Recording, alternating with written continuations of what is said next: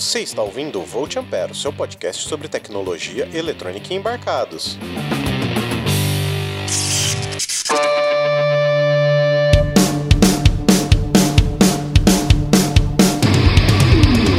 Olá, seja muito bem-vindo a mais um Volt Ampere. Meu nome é Adrian Lemos e estou aqui com ele, o senhor maior jogador de Fortnite da face da Terra, senhor Roger Manrique.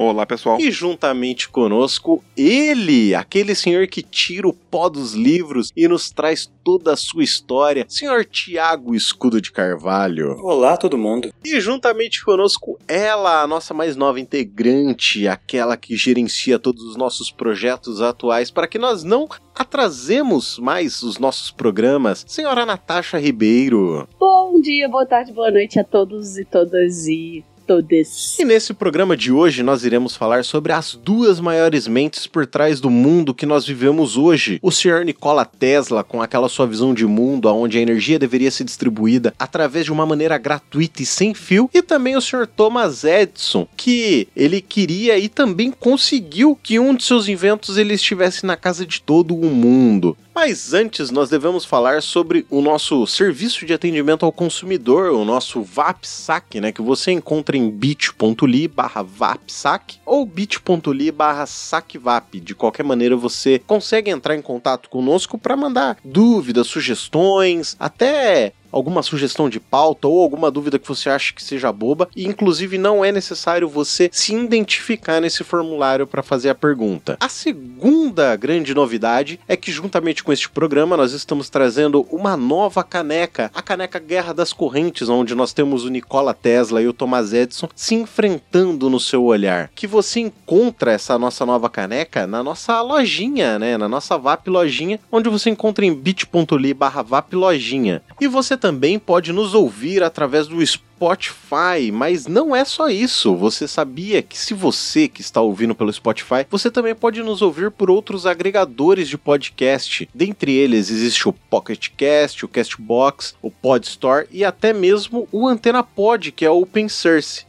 E ouça o nosso Fusível Queimado, porque é lá que nós comentamos os e-mails que nós recebemos, as dúvidas, sugestões. Então ouça até o final que vai que uma pergunta sua esteja sendo respondida por lá. Vamos pro assunto, pessoal? Bora. Bora. Bora lá. Após muitos anos, o trabalho de muitos pesquisadores como Georgian Sigmund Ohm, que nos deu a lei de Ohm, né? Luigi Galvani, Benjamin Franklin e Charles Coulomb. Em meados do século XIX, estes pesquisadores eles já haviam solucionado a maior parte dos mistérios que envolviam a eletricidade. E ela, a eletricidade, ela já havia deixado de ser apenas uma força aterrorizante da natureza e passaria a ser um elemento indispensável em uma sociedade cada vez mais dependente dessa nova tecnologia, né? E a partir do século 20, nós entraríamos em uma nova era que a própria criação, transmissão e armazenamento de informações, ela iriam necessitar indispensavelmente da energia. Mas antes de tudo isso ter acontecido, dois outros participantes eles trariam o seu peso nas contribuições para a humanidade, criando máquinas tão incríveis que elas revolucionariam não só o seu tempo, mas elas também seriam as protagonistas de uma disputa de corações e mentes sobre as formas de se utilizar a eletricidade. São esses dois, Thomas Edison e Nikola Tesla,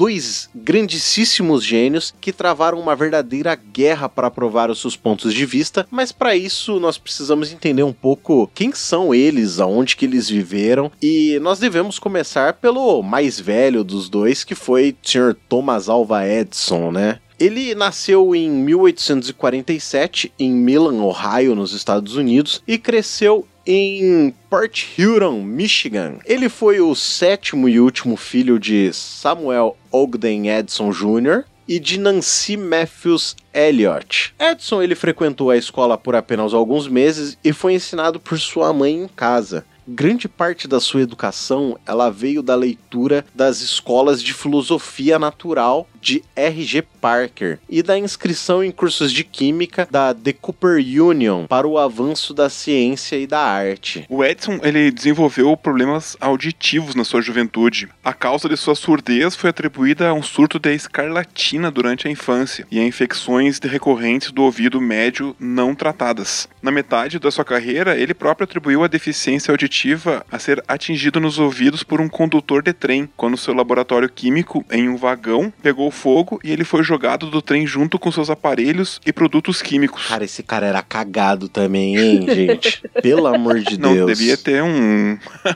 Normas reguladoras, né, para EPIs e tudo mais dentro do laboratório no, no início do século XX, né, cara? Aham, super. Mas pro fim da vida, Edson modificou um pouquinho a história, leve manipulação aí, pra dizer que a lesão ocorreu quando o condutor, ao tentar ajudá-lo a entrar em um trem, o levantou pelos ouvidos, Tipo o quê? sendo completamente surdo em um ouvido e mal ouvindo no outro. Edson ouvia um tocador de música, um piano batendo na madeira para absorver ondas sonoras no crânio. Então ele tentava ouvir a partir das ondas que passavam através da cóclea e entravam no nervo auditivo. E aí, finalmente, chegava no cérebro. E aí, devido a esse método de escuta, ele não suportava vibrato vocal. E aí, ele não conseguia ouvir as frequências mais Não altas. devia gostar de sertanejo universitário, né, pra não gostar de vibrato. Nem de punk rock. Ópera, então. Super amante de concertos e óperas. A família de Edson mudou-se para Port Huron, Michigan, onde Edson vendia doces e jornais e legumes nos trens, que partiam da estação para Detroit. Com a supervisão da mãe, ele lia muito e com o lucro que ele tinha com essas vendas, ele aos 13 anos comprava equipamentos para experimentos elétricos e químicos. Ele era quase um Anakin Skywalker, né? Precoce. Será que ele usava força também? Talvez, né? Elétrica, sim.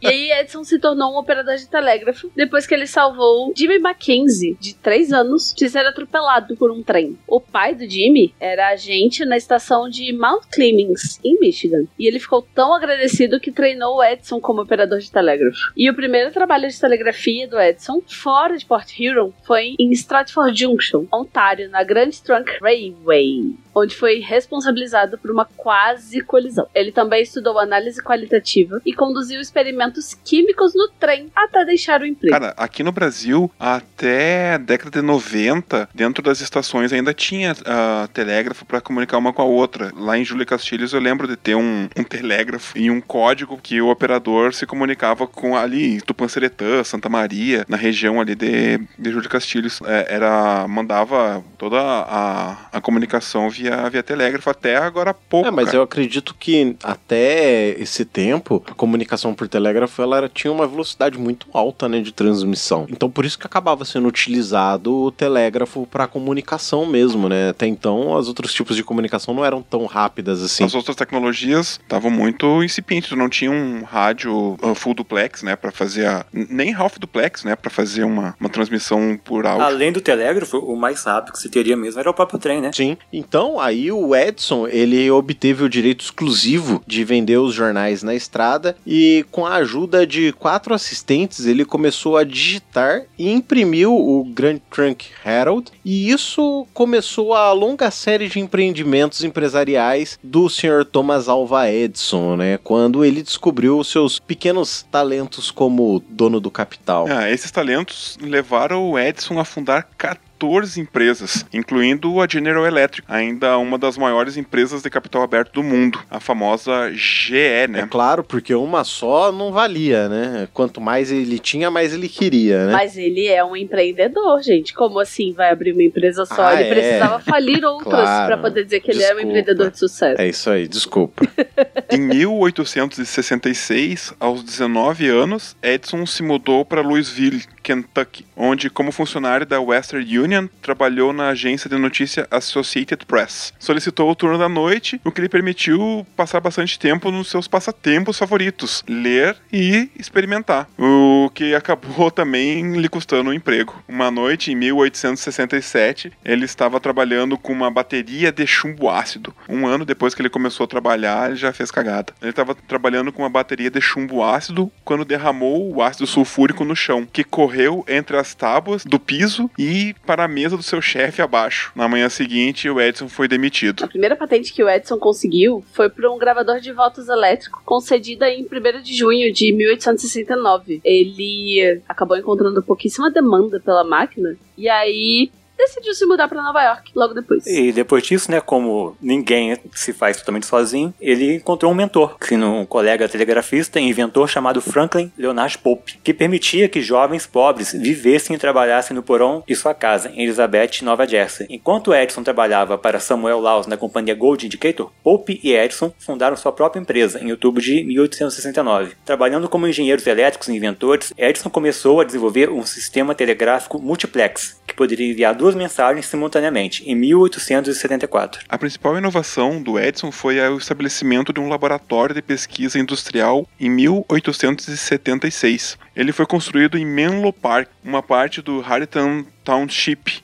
que agora é chamado de Edison Township em sua homenagem, no condado de Middlesex, Nova Jersey com os fundos da venda do seu telégrafo quadruplex. Após a sua demonstração do telégrafo, Edison não tinha certeza de que seu plano original de vendê-lo por 4 a 5 mil dólares estava correto. Então ele pediu à Western Union para fazer uma oferta, que o deixou bem surpreso ao oferecer 10 mil dólares. 10 mil dólares pra época era uma grana, era acho que tipo coisa de quase um milhão de reais um milhão de dólares para hoje? Assim? Olha, não sei, mas a galera podia se aposentar com 10 mil dólares no século XIX. O telégrafo quadruplex, você compara, o anterior era o multiplex, agora já está no quadruplex, foi o primeiro grande sucesso financeiro do Edison. E Menlo Park se tornou a primeira instituição criada com o objetivo específico de produzir constante inovação e aprimoramento tecnológico. Tipo, o cara criou o primeiro parque de pesquisa industrial, se não o primeiro, um dos primeiros do mundo, né? Ao Edison foi atribuído legalmente a maioria das invenções produzidas lá. Embora muitos funcionários fossem responsáveis pela pesquisa, mas o desenvolvimento era feito sob a sua direção. Em geral, assim, os seus funcionários, eles eram instituídos a seguir as suas instruções né, na condução da pesquisa e um deles, o William Joseph Hammer, um dos engenheiros eletricistas que era consultor, ele começou a trabalhar para o Edison como assistente de laboratório em dezembro de 1879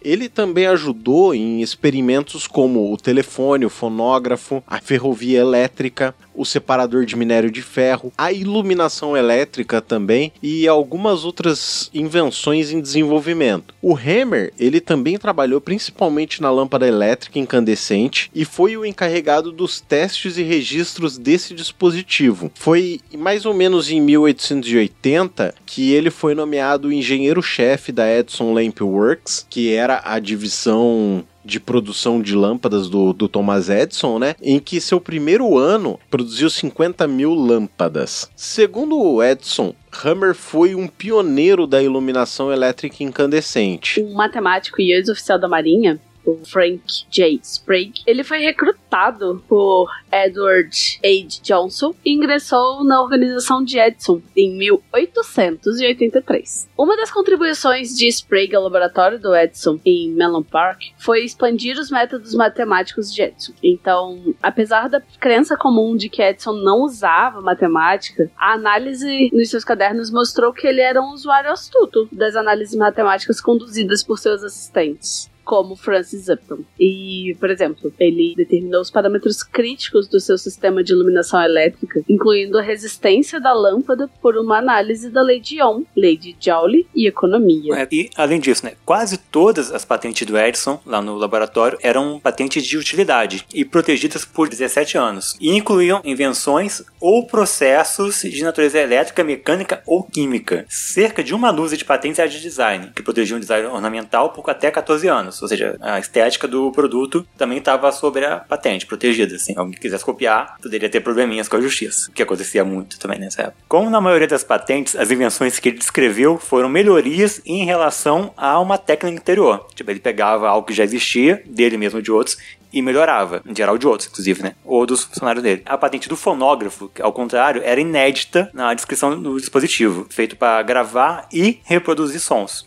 Em pouco mais de uma década, o laboratório de Menlo Park de Edison havia se expandido para ocupar dois quarteirões da cidade. E Edison disse que queria que o laboratório tivesse um estoque de quase todo o material concebível. É, isso foi o que um artigo do jornal impresso em 1887, ele revela a seriedade né, da sua alegação, afirmando que o laboratório continha 8 mil tipos de produtos químicos, todos os tipos de parafusos, todos os tamanhos de agulha, todos os tipos de corda ou fios, cabelos de humanos, cavalos, porcos, vacas, coelhos, cabras, ah, cabelo de um monte de gente, seda, todas as texturas, casulos, vários tipos de cascos, dentes de tubarão, chifre de viado. Será que ele tinha chifre de unicórnio também? Olha. Não duvide. Se ele não conseguisse fazer um invento, ele podia fazer uma poção ali, pelo menos, né, cara? É, porque pelo menos perna de avestruz e cauda de pavão o cara tinha, né? Ele podia ter construído Hogwarts, imagina. Com certeza, porque a lista continua, né? Além de todos os minérios, ele tinha âmbar, borracha e por aí ia, né? E sobre sua própria mesa, ele exibiu um cartaz com uma citação de Sir Joshua Reynolds. Não é expediente a que um homem não recorra para evitar o trabalho real de pensar. Esse slogan foi divulgado em vários outros locais da instalação. Em Menlo Park, Edison criou o que foi o primeiro laboratório industrial preocupado em criar conhecimento e depois, obviamente, como bom capitalista, controlar sua aplicação. É, agora que a gente já viu uma boa parte da vida do Edson, né, desde a juventude até o, o início do sucesso dele como empresário, vale a pena também a gente dar uma pausa e conhecer um pouco sobre a vida do grande personagem desse episódio, que é Nikola Tesla, do qual eu acredito que todos nós sejamos Team Tesla, né? É, o Nikola Tesla nasceu na Sérvia, na aldeia de Smiljan, no condado de Lika, no Império Austríaco, na atual Croácia, em 10 de julho de 1856. Então ele era quase 10 anos mais novo que o Edison. O seu pai, Milutin Tesla, era um padre ortodoxo oriental. A mãe do Tesla, Duca Tesla, cujo pai também era um padre ortodoxo, tinha um talento de fabricar ferramentas artesanais, aparelhos mecânicos e, e a capacidade de memorizar poemas épicos sérvios. Duca nunca recebeu uma educação formal. Tesla acreditou sua memória eidética e habilidade criativa à genética e à influência de sua mãe. Tesla foi o quarto de cinco filhos. Ele tinha três irmãs, Milka, Angelina e Marika, e um irmão mais velho chamado Dane, morto em um acidente de cavalo quando Tesla tinha 5 anos. Ô, Thiago, existe uma história de que o Tesla ele nasceu sobre uma um grande temporal, né? Você chegou a encontrar alguma coisa real sobre isso? Porque até então isso é lenda, né? Real, não encontrei na- nenhuma evidência. Tem a, a lenda. Ele, ele próprio, se não me engano, conta isso na biografia que ele escreveu. Não, não, não negamos nem confirmamos, né? O nosso querido amigo Nikola Tesla, ele se formou em 1873 e retornou a Smiljan. Logo depois do seu retorno, ele contraiu cólera e ficou de cama por nove meses. O pai dele originalmente queria que ele ingressasse no sacerdócio, aparentemente era histórico familiar. Mas o pai, no seu momento de desespero, prometeu mandá-lo para a melhor escola de engenharia se ele conseguisse se recuperar da doença. Em 1875, após se recuperar da cólera, ele se matriculou no Politécnico Austríaco em Graz, na Áustria, com uma bolsa do Military Frontier. Military, mili, Military Frontier. Vocês entenderam a ideia. Durante seu primeiro ano, ele nunca perdeu uma palestra e obteve as notas mais altas possíveis, passando em nove exames, quase o dobro do que era necessário. Fundou um clube cultural sérvio e até recebeu uma carta de recomendação do reitor da faculdade que dizia: Seu filho é uma estrela de primeira linha. Durante seu segundo ano, Tesla entrou em conflito com o professor Pascal sobre o dínamo Grammy, quando Tesla sugeriu que comutadores não eram necessários. Aí, se alguém quiser explicar o que é o comutador agora, que eu não tenho a menor ideia. O dínamo de Grammy, ele é um gerador que gera corrente contínua. Ele gera corrente contínua fazendo ah, girar um rotor. Isso geralmente gera corrente alternada, esse movimento de, de giro, esse movimento de girar um rotor. E a forma de fazer a corrente ficar contínua é através de uma peça chamada comutador. Esse comutador, ele, digamos assim, que ele é um retificador mecânico. Aí ele vai pegar a corrente alternada e vai transformar ela em corrente contínua de forma mecânica, de forma ah, não eletrônica, nem como a gente viu no episódio de diodos. A gente já começa a ter uma ideia da cabeça do Tesla, né? Porque o Tesla é um defensor da corrente alternada. Então, provavelmente seja nessa fase, em 1875, que ele já estava com essa ideia na cabeça de que o dínamo de Grammy não precisava daquele comutador, que ele poderia utilizar a corrente alternada ao invés de utilizar a corrente contínua. É, porque foi no final do segundo ano, o Tesla ele perdeu a sua bolsa de estudo, né? E acabou se tornando um viciado em jogos de azar, que aonde a sua biografia, né, Tesla ele diz que conquistou a paixão, mas quando chegou a hora do exame, o Tesla ele estava tão despreparado que ele pediu uma extensão para estudar, mas essa extensão ela acabou sendo negada e ele não recebeu as notas do último semestre do terceiro ano e acabou nunca se formando na universidade. Na biografia, quando ele coloca que conquistou a paixão, sim, ele escreve, né, que ele desenvolveu um método que ele conseguiria fazer mudar o mindset dele, mudar para dizer assim, ele conseguiu se, se livrar do vício em jogo a partir de um esforço mental de focar em outro objetivo. Ou seja, Nikola Tesla, além de tudo, ainda foi o pai dos Colts. É isso que você está me dizendo. tipo isso. Inclusive, eu recomendo. Vai ficar linkado no, no post a biografia dele. Em dezembro de 78, Tesla deixou o Graz e cortou todas as relações com a sua família, porque ele quis esconder o fato de que ele abandonou a escola. E em abril de 79, o pai do Nikola Tesla, Milutin Tesla, faleceu aos 60 anos de idade. Durante esse ano, Tesla ensinou uma grande turma de alunos em sua antiga escola em. Em janeiro de 1880, dois dos tios do Tesla reuniram dinheiro suficiente para ajudá-lo a deixar Gospich para ir para Praga, onde ele estudaria. Ele chegou tarde demais para a matrícula da universidade, Charles Ferdinand. Ele nunca estudou grego, um assunto obrigatório, e era analfabeto em tcheco, outro assunto necessário. No entanto, assistiu às aulas de filosofia da universidade como auditor, mas não recebeu notas para os cursos. Em 1881, ele mudou para Budapeste, capital da Hungria, para trabalhar em uma empresa de telégrafo, na Central Telefônica de Budapeste. Ao chegar, percebeu que a empresa em construção não estava funcionando. Então ele trabalhou como desenhista no escritório central de telégrafos. Em alguns meses, a Central, central Telefônica começou a funcionar e ele recebeu a, a posição de eletricista-chefe. Nesse emprego, ele fez melhorias no, no equipamento da estação central e alegou ter aperfeiçoado um repetidor ou amplificador de telefone, que ele não, nunca patenteou nem descreveu publicamente. Mas foi só em 1882 que Tivadar Puskar, o chefe do Tesla em Budapeste, conseguiu um outro emprego para Tesla em Paris, na Continental Edison Company, e o Tesla ele acabou começando a trabalhar no que era então uma nova indústria, instalando a iluminação incandescente em todas as cidades sob a forma de uma empresa de energia elétrica, né? A empresa ela tinha várias subdivisões e o Tesla ele acabou trabalhando na Société Électrique Edison e a divisão no subúrbio de Paris em Ivry-sur-Dessienne, que ela era a encarregada, né, de instalar o sistema sistemas de iluminação. E lá ele ganhou um, uma grande experiência prática em engenharia elétrica. E a gerência, ela percebeu que o seu conhecimento avançado em engenharia e física, logo eles levaram ele para projetar e construir versões aprimoradas dos dínamos e motores de geração, né? Aconteceu também de eles enviarem o Tesla, né, para solucionar problemas de engenharia em outras concessionárias da empresa do Edison, né, que estavam sendo construídas tanto na França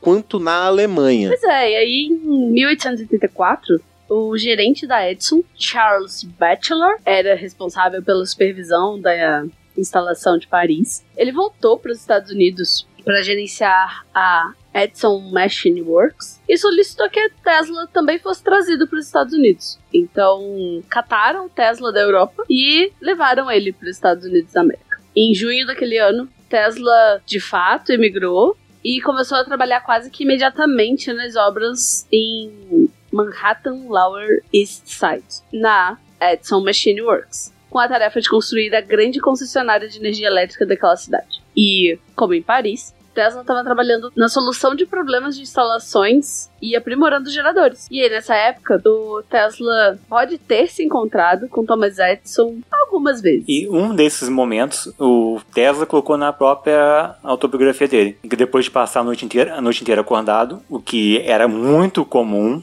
inclusive na vida dele. A vida inteira, diz ele, dormia muito pouco. Dormia assim duas horas por noite. Após ter passado a noite inteira acordado reparando dínamos no navio SS Oregon, ele se deparou com Bachelor e Edison. Fizeram uma piada sobre o fato de ele estar fora a noite toda. Depois que Tesla disse a eles que tinha ficado acordado a noite toda consertando o Oregon, Edison teria comentado com Bachelor que este é um bom homem. Palavra do Edison. E aí, o Tesla trabalhava pro Edison na América há uns seis meses, mais ou menos, quando ele resolveu sair da empresa. Na sua autobiografia, o Tesla afirmou que o gerente de Edison ofereceu um bônus para projetar diversas máquinas, mas não teriam sido pagos ao fim do serviço. Ficou famosa uma versão que diz que foi o próprio Thomas Edison que fez a oferta e que teria dito para justificar o não cumprimento do acordo que Tesla não entendia o humor americano. Essa versão provavelmente é não é tão verdadeira assim. Após deixar a empresa do, do Thomas Edison, né, o Tesla ele estava trabalhando para patentear um sistema de iluminação de arco, possivelmente o mesmo que ele havia desenvolvido na Edison, né, na empresa do Thomas Edison. Em março de 1885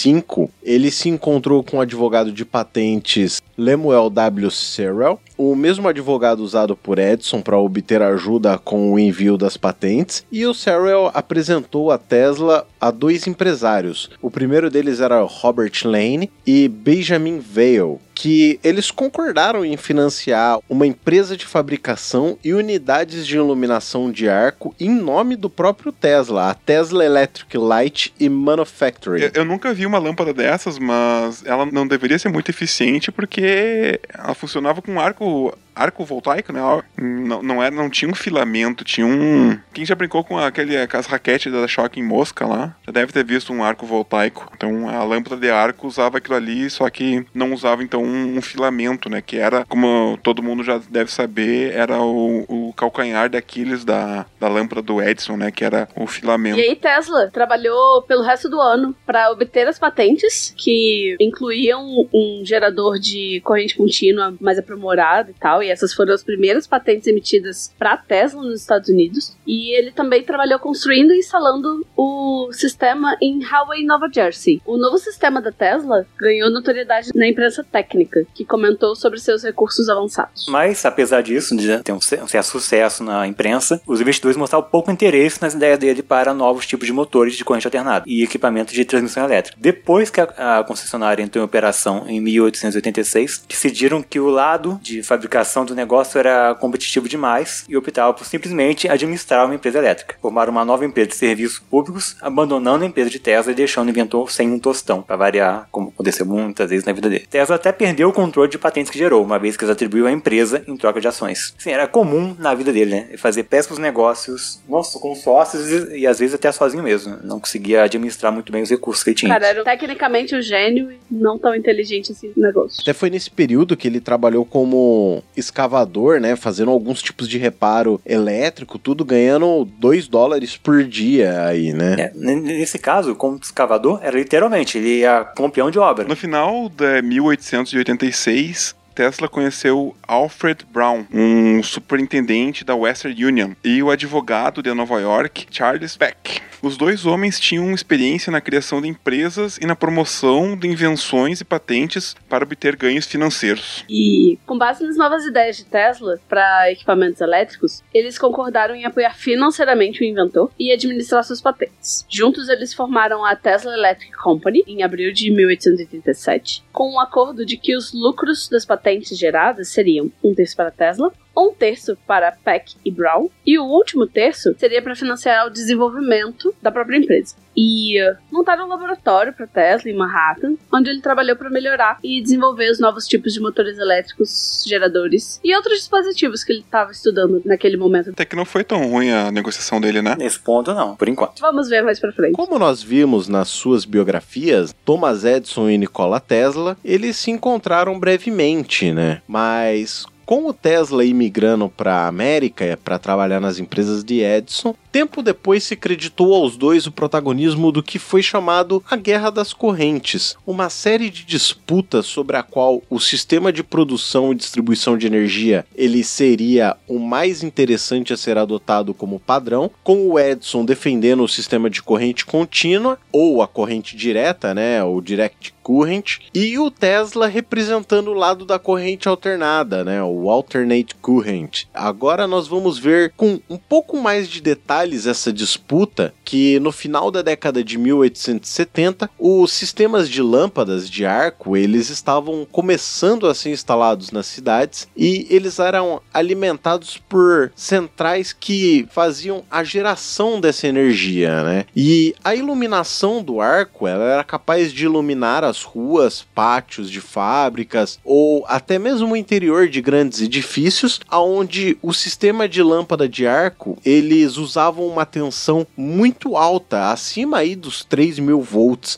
e várias dessas lâmpadas, elas eram conectadas em série e algumas funcionavam melhor com a corrente alternada, né? Em 1880 foi efetuada a instalação de sistemas de iluminação de arco em grande escala em várias cidades dos Estados Unidos, incluindo uma estação central criada pela Brush Electric Company em dezembro de 1880 para abastecer a Broadway. E aí as desvantagens da iluminação de arco eram a necessidade de intensiva manutenção e eh, essa iluminação vibrava muito, tremeluzia e constituía um risco de incêndio muito alto. E era realmente adequada apenas para iluminação externa devido às altas tensões usadas. Era bem perigoso trabalhar com ela. Em 1878, Thomas Edison viu um mercado por um sistema que poderia trazer uma iluminação elétrica diretamente para a empresa ou para a casa do cliente, um nicho que não era atendido pelo sistema de iluminação de ar, pelos problemas que a Natasha explicou. Em 1882, a concessionária Edison Illuminating Company foi estabelecida na cidade de Nova York. Edison a projetou para competir com as empresas de iluminação a gás, que já estavam estabelecidas na cidade né, há muito tempo, é, baseando-a em uma fonte de corrente contínua de 110 volts,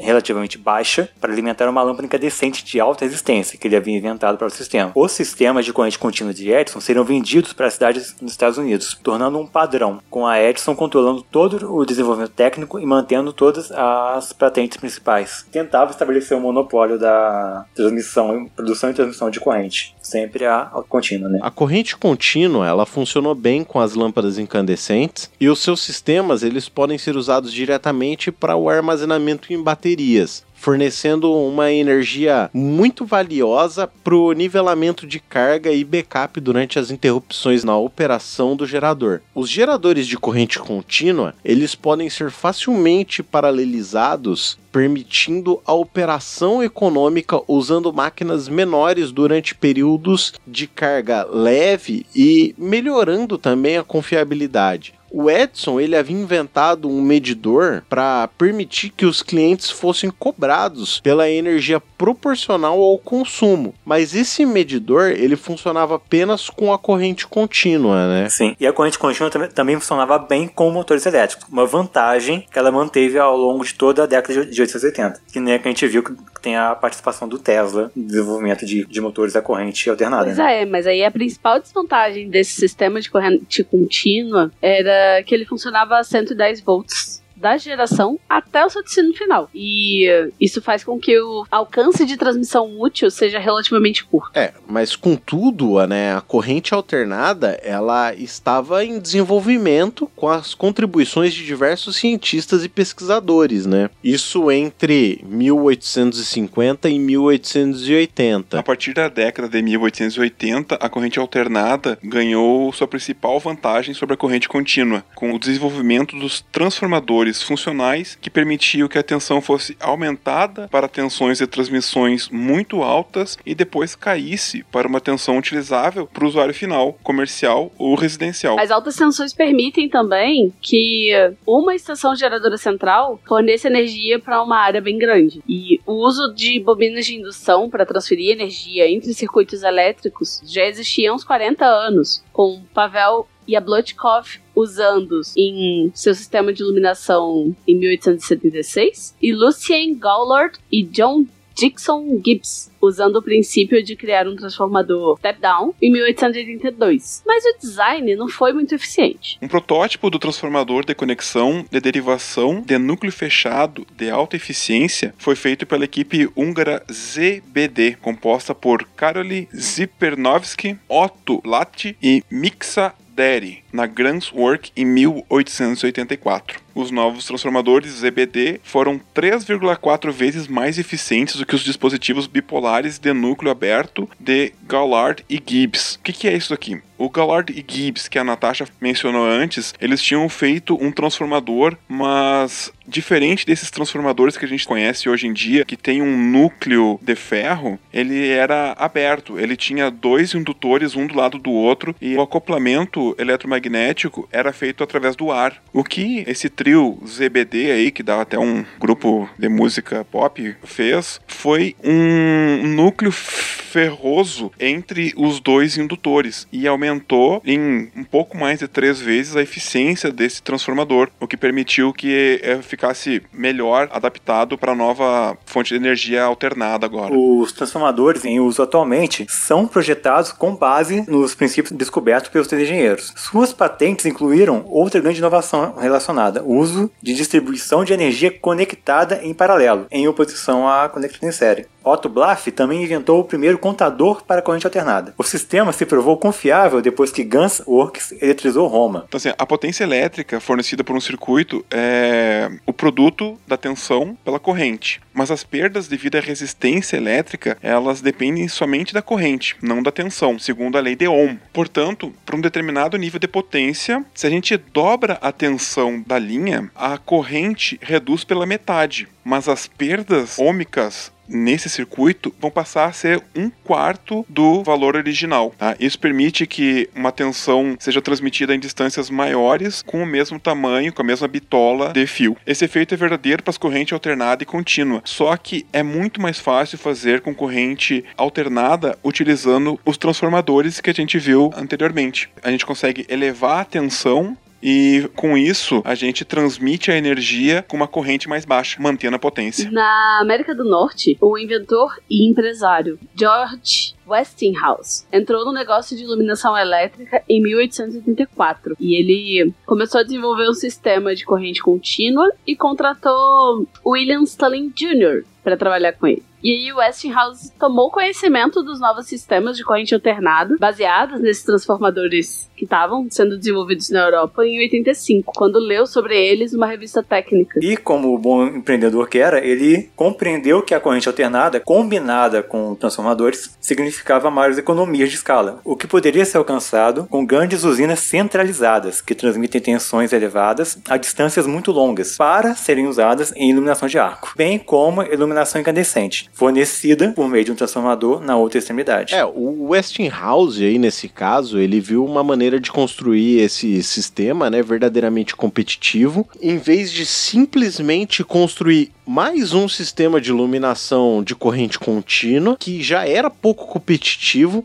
usando apenas umas patentes pouca coisa diferente, né, um pouquinho só diferentes para contornar as patentes que já eram do Thomas Edison. Com as usinas centralizadas e com curto alcance no sistema do Edison de corrente contínua, significava que haveria uma colcha de retalho de clientes não fornecido pela empresa de Edison, que a Westinghouse poderia facilmente alcançar com a energia baseada em corrente alternada. O Westinghouse comprou os direitos de patente nos Estados Unidos para os transformadores de Galar Gibbs e importou vários deles, bem como os geradores de corrente alternada da Siemens, para começar a experimentar um sistema de iluminação baseado em corrente alternada em Pittsburgh. E aí o William Stirling usou o design e os desenhos de Gawler Gibbs dos transformadores ZBD para desenvolver o primeiro transformador prático. A Westinghouse Electric Company foi formada no início de 1886. E em março de 1886, Stanley, com o apoio da Westinghouse, instalou o primeiro sistema de energia de corrente alternada de tensão múltipla, um sistema de iluminação incandescente de demonstração em Great Barrington, Massachusetts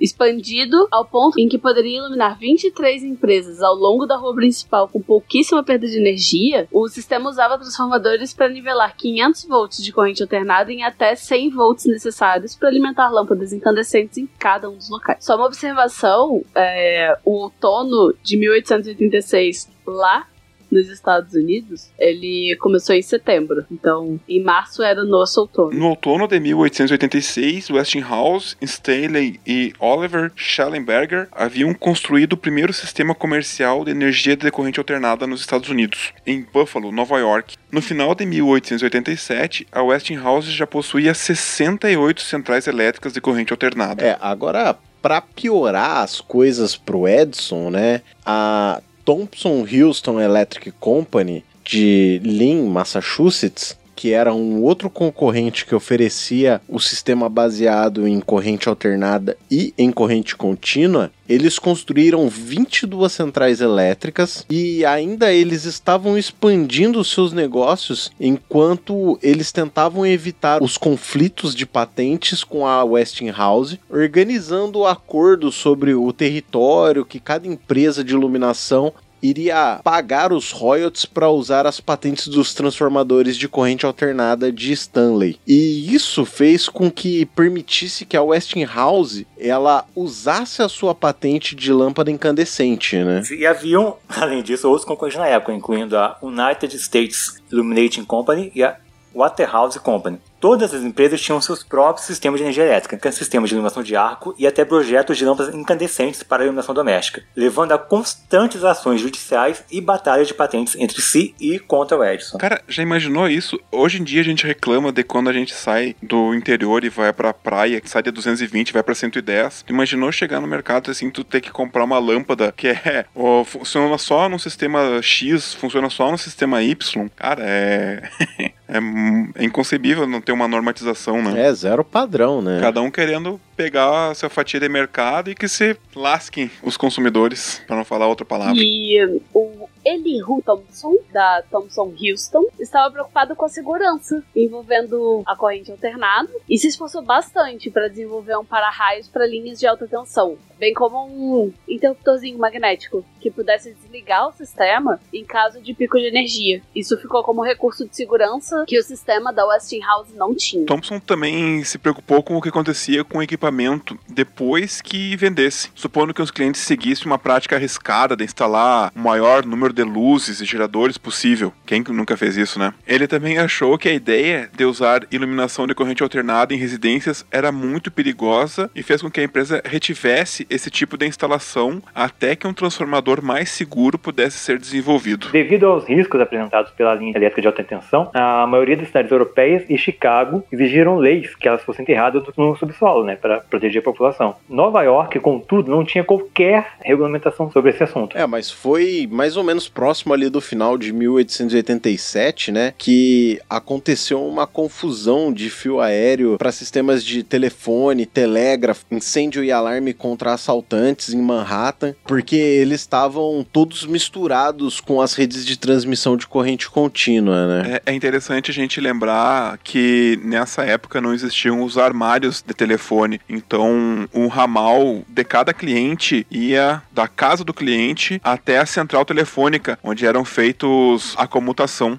Os postes eram lotados lotados de fio mesmo. Sim, e até se você parar para pensar, até existe diversas séries assim que retratam bem essa época e uma delas é As Telefonistas, né? Eles apresentam bem assim essa questão do, dos ramais telefônicos, que é até aquela imagem icônica que a gente tem da telefonista plugando um cabo em um lugar e plugando o cabo em outro lugar também, né? Tem cenas de uma série chamada The Marvelous Mrs. Maisel, que ela também tá no sistema de telefonia com essa representação. Voltando ao ponto, os fios do sistema de iluminação, eles transportavam até 6 mil volts, 6 kilovolts, e o isolamento nas linhas era bem rudimentar. E aí tinha exposição ao clima que deteriorava os fios ao longo do tempo. Um terço dos fios foi simplesmente abandonado por empresas extintas e foram se deteriorando lentamente e causaram danos e curtos-circuitos em outras linhas. Os nova-iorquinos ficaram bem aborrecidos, a.k.a. putos, quando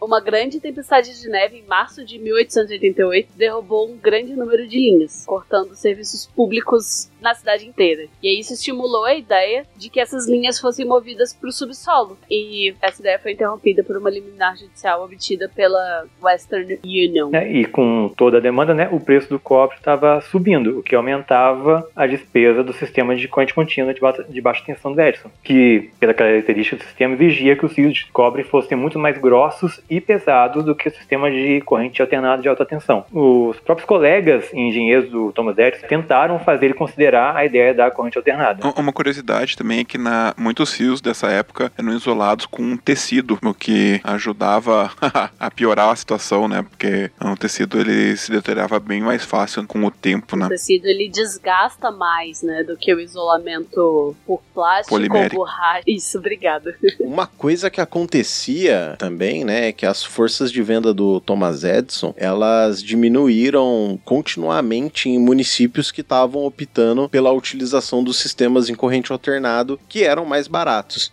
E o presidente da Edison Electric Illuminating Company, o Edward H. Johnson, ele destacou que se a empresa ela mantivesse um sistema totalmente em corrente contínua, eles não seriam capazes de fazer negócio em, em cidades de pequeno e médio porte. A Edison Electric ela tinha uma opção de patentes no transformador ZBD e um relatório confidencial interno ele recomendou que a empresa adotasse a corrente alternada mas o próprio Thomas Edison, ele foi extremamente contra a ideia. Isso porque Edison parecia ter uma opinião de que a voltagem muito alta usada nos sistemas de corrente alternada era extremamente perigosa e que levaria muitos anos para que fosse desenvolvido um sistema seguro e viável. A, a, segurança e evitar a má impressão de matar um cliente foram os objetivos do seu projeto de um sistema baseado em corrente contínua. Ele tinha medo que uma morte causada por um sistema de corrente alternada mal instalado pudesse impedir o uso de eletricidade em geral. E o entendimento que o Edison tinha de como um sistema de corrente alternada funcionava parecia ser extenso. Ele observou o que via como ineficiências e que, combinado com os custos de capital na tentativa de financiar usinas geradoras muito grandes, que é necessária para produzir corrente alternada em escala grande, né, levou a acreditar que haveria pouquíssima economia de custos em investimento de corrente alternada. Ele também considerava que a corrente contínua era um sistema superior e que a tecnologia de corrente alternada era inferior, estava sendo usada por empresas como uma maneira de contornar as suas patentes. Em fevereiro de 1880 1988, o presidente da Edison Electric,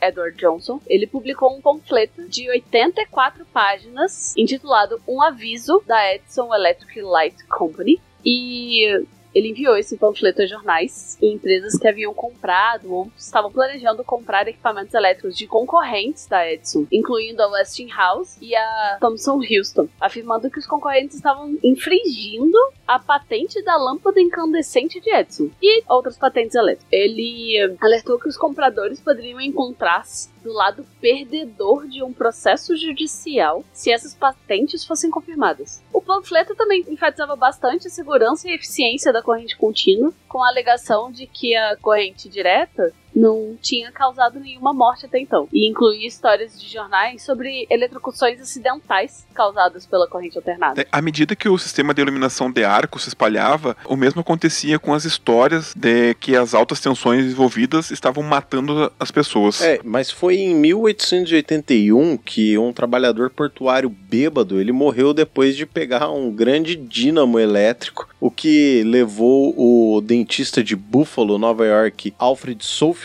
a procurar alguma aplicação para o fenômeno curioso. Esse dentista trabalhou com o médico local, George F. Phil, e a Buffalo ASPCA, nesse trabalho, eles eletrocutaram centenas de cães vadios para criar um método para sacrificar animais via eletricidade, né? Cara, que dó, velho. Que Nossa, ódio. Eu sinto, eu sinto uma dor por esses cãezinhos, cara. Mas sabe que até hoje em dia é usado um método semelhante para atordoar porcos e, e aves nas, nos matadouros? Eu prefiro não saber. Eu também prefiro não saber, Roger Manrique. Então, se vocês comem carne, é bom saber. Ok. O dentista de Buffalo, Alfred Southwick, ele publicou artigos entre 82 e 83 sobre como a eletrocução poderia substituir a forca usando um equipamento semelhante a uma cadeira de dentista. O projeto chamou a atenção de políticos do estado de Nova York que, após uma série de enforcamentos mal feitos, estavam desesperadamente buscando alternativas para aqueles condenados à morte. Mas foi só em 1886 que uma comissão nomeada pelo governador de Nova York, o David B. Hill, que incluindo o Southwick, ele recomendou que as execuções elas fossem realizadas por eletricidade usando a cadeira elétrica em 1888. Havia indicações precoces de que essa nova forma de execução se misturaria à guerra das correntes. Como parte de sua investigação, a comissão enviou pesquisas a centenas de especialistas em direito e medicina, buscando suas opiniões, além de entrar em contato com especialistas em eletricidade, incluindo Elio Thomson e Thomas Edison. No final de 1887, quando Southwick, quando ele já era membro da comissão de pena de morte, entrou em contato com Edison, o inventor declarou que era contra a pena de morte e não queria nada com o assunto. Depois de mais sugestões, Edison atacou seu principal concorrente da energia elétrica, George Westinghouse, o que pode ter sido o tiro inicial da Guerra das Correntes, afirmando em uma carta de dezembro de 1887 a Southwick que seria melhor usar a corrente gerada por máquinas alternadas, fabricadas principalmente no país pela Westinghouse. E logo após a execução, aprovada em junho de 1888, um funcionário do governo de Nova York perguntou a Edison qual seria a melhor maneira de implementar a nova forma de execução do Estado. É, abre aspas, contrate seus criminosos como linemen das empresas de iluminação elétrica de Nova York. Fecha aspas. Foi a resposta do Thomas Edison. À medida que o número de mortes atribuídas à iluminação de alta tensão em todo o país ela continuava a aumentar, um conjunto de mortes na cidade de Nova York na primavera de 1888 era relacionado à iluminação do arco de corrente alternada, que acabou desencadeando um frenesi da mídia contra a, vamos abrir aspas aqui, aquela verdadeira corrente mortal de iluminação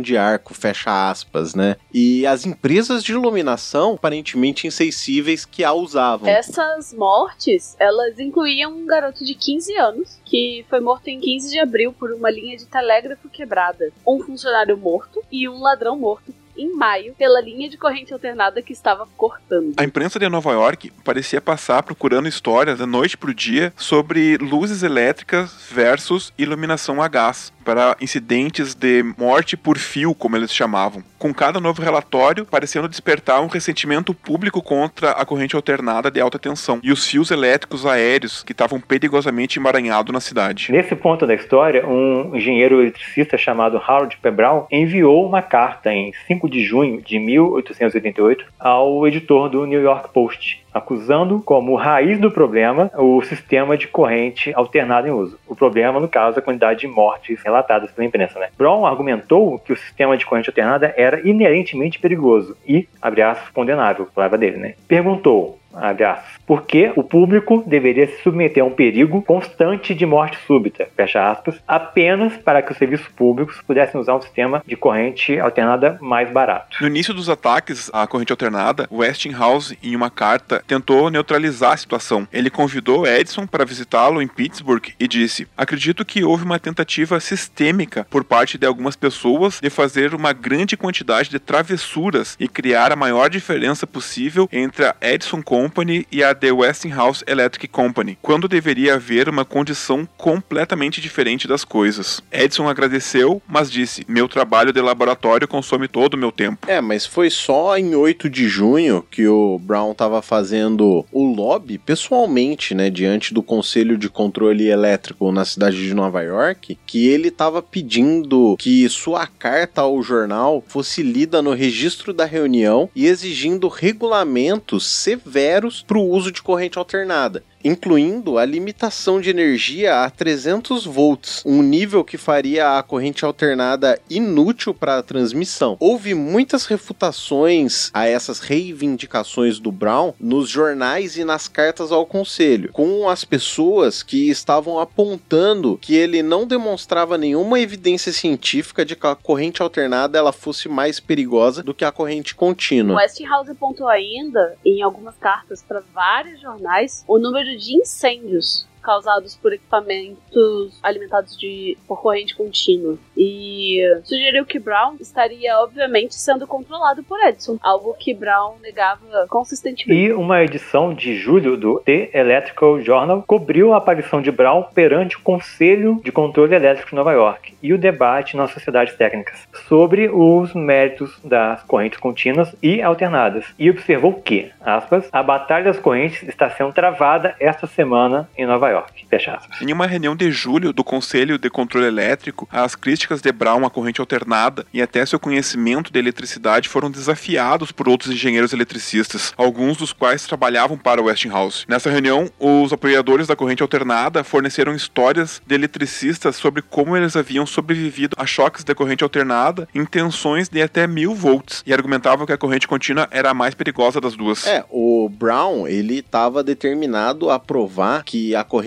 alternada, ela era mais perigosa do que a corrente contínua e em algum momento disso ele entrou em contato com o Thomas Edison para ver se ele podia usar o equipamento para realizar experimentos, né? E o Edison imediatamente se ofereceu para ajudar o Brown nessa cruzada contra as empresas de corrente alternada e em pouco tempo o Brown ele recebeu emprestado tanto espaço quanto equipamento nos laboratórios do Edison, além do assistente de laboratório, o Arthur Kennelly. E uh, o Brown era tão odioso que ele pagava a algumas crianças para que elas coletassem cães de rua para usar nos seus experimentos com corrente contínua e alternada. E depois de várias experiências matando uma série de cães, ele, o Brown realizou uma demonstração pública em 30 de julho, numa sala de aula no Columbia College, com muitos participantes gritando para que a demonstração fosse interrompida, com razão. Brown sujeitou um cão enjaulado a vários choques com níveis crescentes de corrente contínua de até mil volts, aos quais o cão sobreviveu. Brown então aplicou 330 volts de corrente alternada, que acabou matando o cachorro depois dessa sessão de tortura. Aí, quatro dias depois, ele realizou uma segunda manifestação para responder às alegações dos críticos de que a corrente contínua provavelmente enfraqueceu o cachorro antes de morrer. Antes, nesta segunda demonstração, três cães foram mortos em rápida sucessão com 300 volts de corrente alternada. Brown escreveu para uma faculdade que tinha certeza de que essa demonstração levaria o Conselho de Controle Elétrico de Nova York a limitar as instalações de corrente alternada a 300 volts. A campanha de Brown para restringir a corrente alternada em 300 volts não deu em nada, mas a legislação chegou perto de ser aprovada em Ohio e Virgínia. É incerto o que levou Brown à vanguarda do debate sobre a corrente alternada e seus motivos, mas é claro que houve uma intensa colaboração entre Brown e as empresas de Edison. Uma coisa também é os registros do, do Thomas Edison, eles parecem mostrar que foi o tesoureiro do Edison na Electric Light que teve a ideia de usar o Brown e vários médicos de Nova York para atacar a Westinghouse pelo que ele pensava ser ofertas inescrupulosas para os contratos de iluminação em Denver e Minneapolis. Supõe-se que Francis Hastings foi responsável por reunir Brown e Edison e estava em contato contínuo com Brown. Além disso, a Edison Electric parecia estar pagando a conta de algumas das publicações de Brown sobre os perigos da corrente alternada. O próprio Thomas Edison enviou uma carta ao governo da cidade de Scranton, na Pensilvânia, recomendando Brown como um especialista sobre os perigos da corrente alternada. Parte desse conluio foi exposto em cartas roubadas do escritório de Brown, que foram publicadas em agosto de 1889. E durante esse período, a Westinghouse continuou investindo dinheiro e recursos de engenharia no objetivo de construir um sistema de corrente alternada totalmente integrado. Para obter o controle das patentes das lâmpadas de Sauermann, ele comprou a Electric Consolidated em 1887, a Waterhouse Electric Light Company em 1888 e a United States Illuminating Company em 1890, o que lhe deu seu próprio sistema de iluminação de arco, bem como o controle de todas as principais patentes de lâmpadas incandescentes não controladas pelo Thomas Edison. Em abril de 1888, o Oliver B. Schallenberger, ele era engenheiro da Westinghouse. Ele desenvolveu um medidor de indução que usava o campo magnético rotativo para medir a corrente alternada. E aí deu à empresa uma maneira de calcular quanta eletricidade um cliente usou. Em julho desse mesmo ano, a Westinghouse pagou uma quantia substancial para licenciar as patentes norte-americanas de Nikola Tesla para um motor de indução, com planos para uma rede de corrente alternada polifase. A Westinghouse obteve ainda uma patente de um projeto de motor de indução de Galileu Ferrari e, embora a aquisição de um motor de corrente alternada completamente viável tenha dado a Westinghouse uma patente importante para a construção de um sistema de corrente alternada completamente integrado, a escassez geral de dinheiro pela qual a empresa passava em 1890 significava que o desenvolvimento de estudo tinha que ser suspenso por um tempo. Com toda a movimentação financeira, de movimentação de recursos para aquisição de novas empresas por parte da Westinghouse, é, em 1890 estava com dificuldade de manter o caixa em dia e conseguir novos capitais. E nesse ano, em 1890, ocorreu a primeira de muitas tentativas do JP Morgan de assumir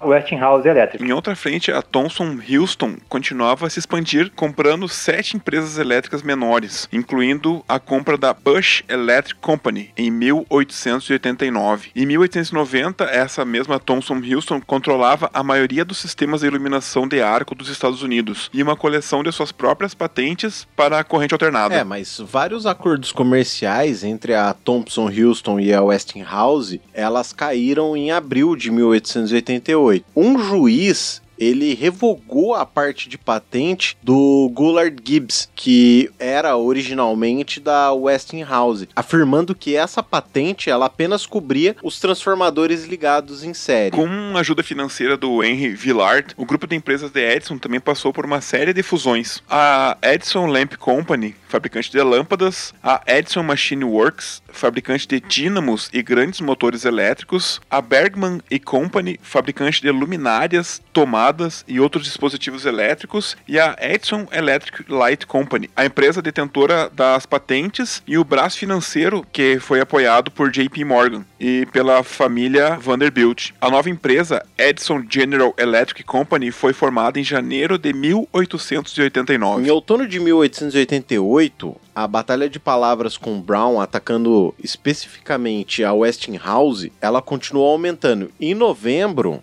o George Westinghouse ele contestou a afirmação que o Brown havia feito de que o sistema de corrente alternada da Westinghouse havia causado 30 mortes. A revista então ela investigou essa alegação e encontrou apenas duas das mortes que poderiam ser realmente atribuídas à instalação da Westinghouse. Embora Nova York possuísse um código de procedimento criminal que especificasse a eletrocução por meio de cadeira elétrica, ela não especificava o tipo de eletricidade, a quantidade de corrente, nem o método de suprimento, porque esses ainda eram relativamente desconhecidos. E a Sociedade Médico-Legal de Nova York, uma sociedade informal composta por médicos e advogados, recebeu a tarefa de elaborar esses detalhes. E no final de 88 até o início de 1889, conduziu uma série de experimentos com animais sobre a quantidade de tensão, a colocação de eletrodos e a condutividade da pele. Durante esse período, eles procuraram o conselho de Harold Brown como consultor. Isso acabou expandindo a guerra das correntes para o desenvolvimento da cadeira elétrica e o debate geral sobre a pena capital nos Estados Unidos. Depois que a Sociedade Médico Legal formou seu comitê em setembro de 1888, seu presidente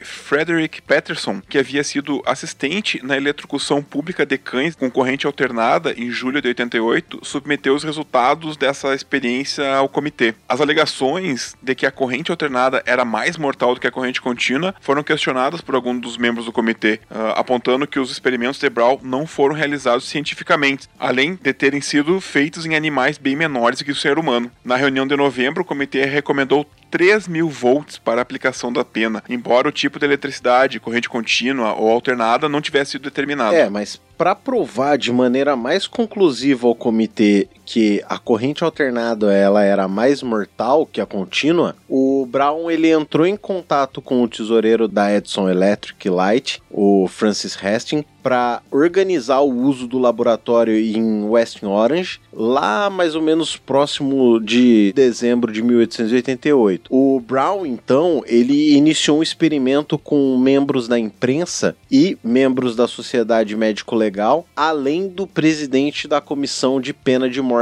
e também o Thomas Edison como observador. Brown usou a corrente alternada para todos os seus testes em animais maiores que um humano, incluindo quatro bezerros e um cavalo manco. Todos com aplicação de 750 volts de corrente alternada. E com base nesses resultados, a reunião de dezembro da Sociedade Médico Legal recomendou o uso de 1000 a 1500 volts de corrente alternada para as execuções. E os jornais notaram que isso era só metade da tensão utilizada nas linhas de energia instaladas pelas ruas das cidades americanas. É, e o Westinghouse, ele acabou criticando esses testes como uma demonstração distorcida, projetada para ser um ataque direto à corrente alternada, né? Em 13 de dezembro, em uma carta ao New York Times, Westinghouse explicou onde os experimentos de Brown estavam errados e alegou novamente que Brown estava sendo empregado pela empresa de Edison. Uma carta dele em 18 de dezembro, refutou as alegações e Brown até desafiou Westinghouse para um duelo elétrico, com Brown concordando em ficar chocado com quantidades cada vez maiores de energia de corrente contínua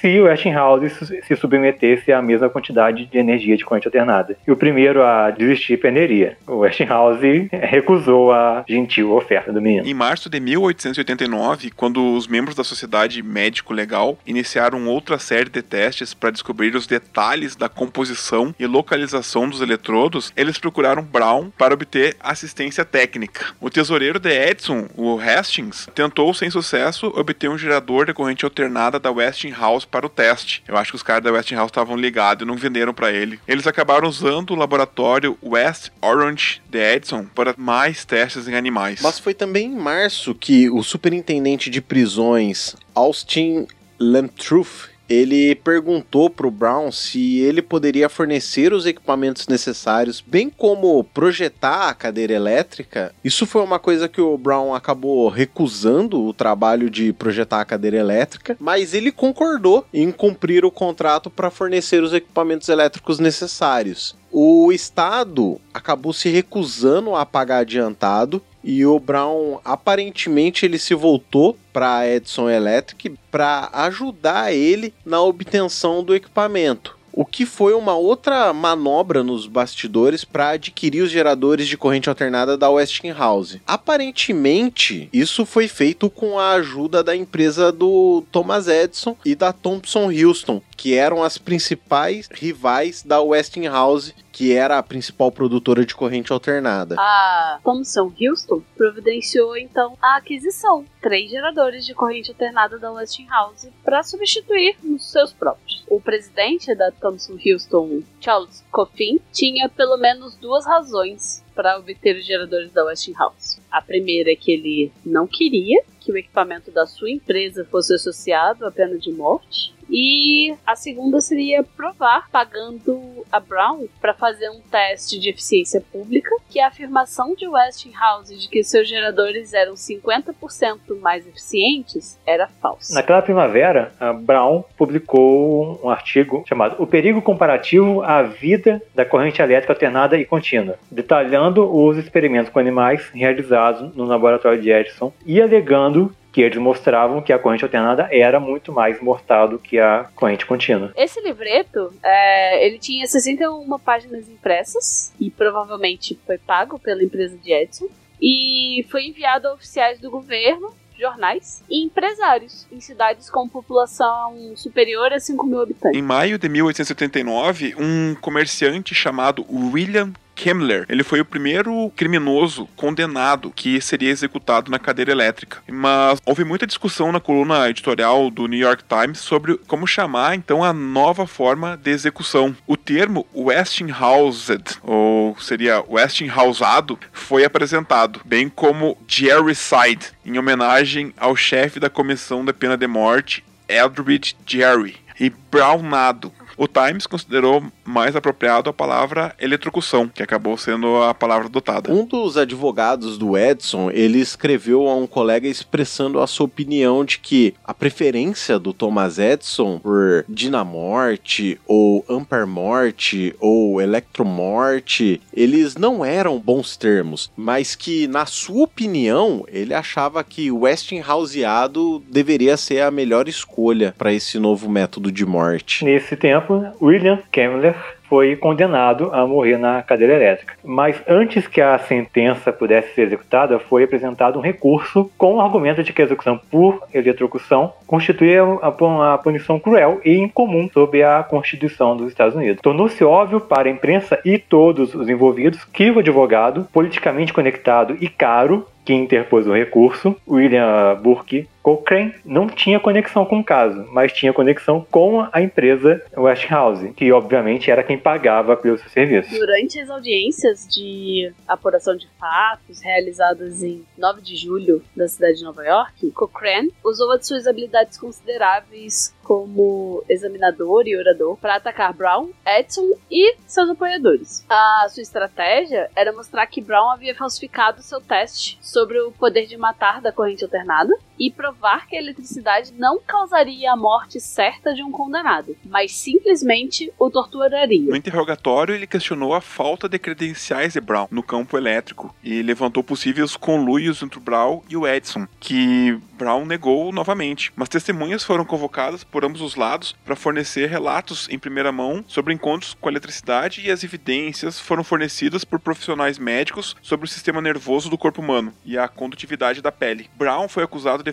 falsificar seus testes em animais, ocultando o fato de que ele estava usando corrente contínua mais baixa e corrente alternada mais alta. Quando essa audiência ela se reuniu no laboratório West Orange para testemunhar as demonstrações de resistência na pele, o Brown quase brigou com um representante da Westinghouse, acusando ele de estar no laboratório do Edison para conduzir espionagem industrial. Os jornais eles notaram que o testemunho era muitas vezes contraditório e levantava dúvidas do público sobre a lei de eletrocução. Mas depois que o Edison assumiu o posto, suas garantias de que mil volts de corrente alternada facilmente matariam qualquer homem foram aceitas. Depois que o, que o testemunho reunido foi submetido e os dois lados apresentassem o caso, o juiz Edwin Day decidiu contra o apelo de Kennedy e a Suprema Corte dos Estados Unidos negou o apelo de Kennedy em 23 de maio de 1890.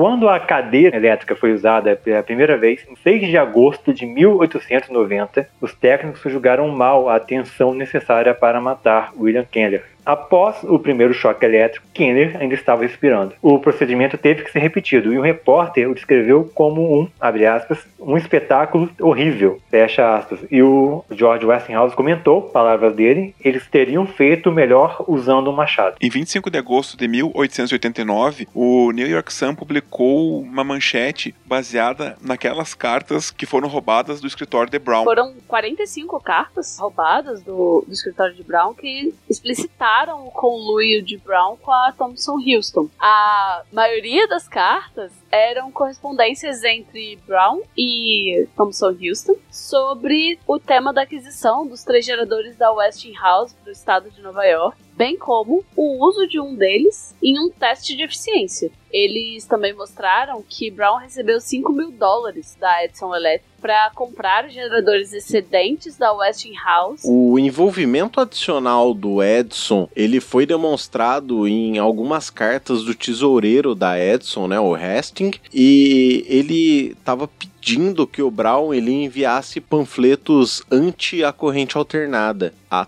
todos os legisladores do estado de Missouri. O Brown ele estava solicitando que uma carta de recomendação do Thomas Edison fosse enviada a Scranton, na Pensilvânia, bem como o Edison e o Arthur Kennedy treinando o Brown em seu próximo testemunho no julgamento de apelação de Kemmler. É, após todas essas esse escândalo da descoberta do conluio entre o Brown e o Edison, ainda em 89 houve outra rodada de mortes atribuídas à corrente alternada, incluindo um lineman em Buffalo, Nova York. Quatro outros na cidade de Nova York e um comerciante de frutas que foi morto enquanto a tela da sua barraca, que ele estava montando, entrou em contato com uma linha aérea. O prefeito de Nova York, Hugh Grant, em uma reunião com o Conselho de Controle Elétrico e as empresas de eletricidade de corrente alternada, rejeitou as alegações de que a linha de corrente alternada estavam perfeitamente seguras, dizendo: Recebemos notícias de todos que as tocaram no escritório dos médicos legistas. Em outubro de 89, John Fix, um lineman da Western Union, trabalhava num emaranhado de fios elétricos que deveriam ser linhas de telégrafo de baixa tensão em um movimentado distrito de Manhattan. Enquanto a multidão na hora do almoço, observava, ele pegou uma linha próxima que, desconhecida por ele, havia sido bloqueada a muitos quarteirões de distância com, por uma linha de corrente alternada. O solavanco entrou pela mão direita nua e saiu por sua bota esquerda. Fix foi morto quase que instantaneamente, e o seu corpo caiu no emaranhado de fios, faiscando e queimando por quase uma hora, enquanto a multidão horrorizada, com milhares de pessoas, se reunia abaixo. A fonte de energia que matou Fix não foi determinada. A morte pública do Fix, ela provocou uma nova rodada de pessoas temendo as linhas elétricas sobre suas cabeças a culpa pareceu cair sobre a Westinghouse, uma vez que, tendo comprado muitas das empresas de iluminação envolvidas, as pessoas presumiam que a morte de Fix era culpa de uma das suas subsidiárias. Os jornais, eles se juntaram aos protestos públicos após a morte do Fix, apontando que a vida dos homens, abre aspas, elas eram mais baratos para esse monopólio do que fios isolados, fecha aspas, e pedindo para que os executivos dessas empresas de corrente alternada que eles fossem acusados de homicídio culposo. Após essa morte dramática do pobre do Fix, a reputação do Brown foi quase que imediatamente reabilitada, com os jornais e revistas buscando a opinião dele e repórteres seguindo pela cidade de Nova York, onde ele mediu quanta corrente estava vazando pelas linhas de energia de corrente alternada. A morte de Fix marcou a primeira vez que Edison denunciou publicamente a corrente alternada. Edison opinou que enterrar as linhas de alta tensão não era uma solução e simplesmente moveria as mortes para o subsolo, continuando a ser uma ameaça constante, aspas, poderia causar um curto-circuito com outras linhas que ameaçavam o lar e a vida das pessoas. Ele afirmou que a única maneira de tornar a corrente alternada segura era limitar sua tensão e prometeu que a Edison Electric nunca adotaria a corrente alternada enquanto ele estivesse no comando. George Westinghouse foi subitamente colocado no papel de um vilão uh, ao tentar defender as instalações de corrente alternadas montadas em mastros que ele sabia serem seguras e se atrapalhou com as perguntas dos repórteres, tentando apontar todas as outras coisas em uma cidade grande que eram perigosas. No mês seguinte,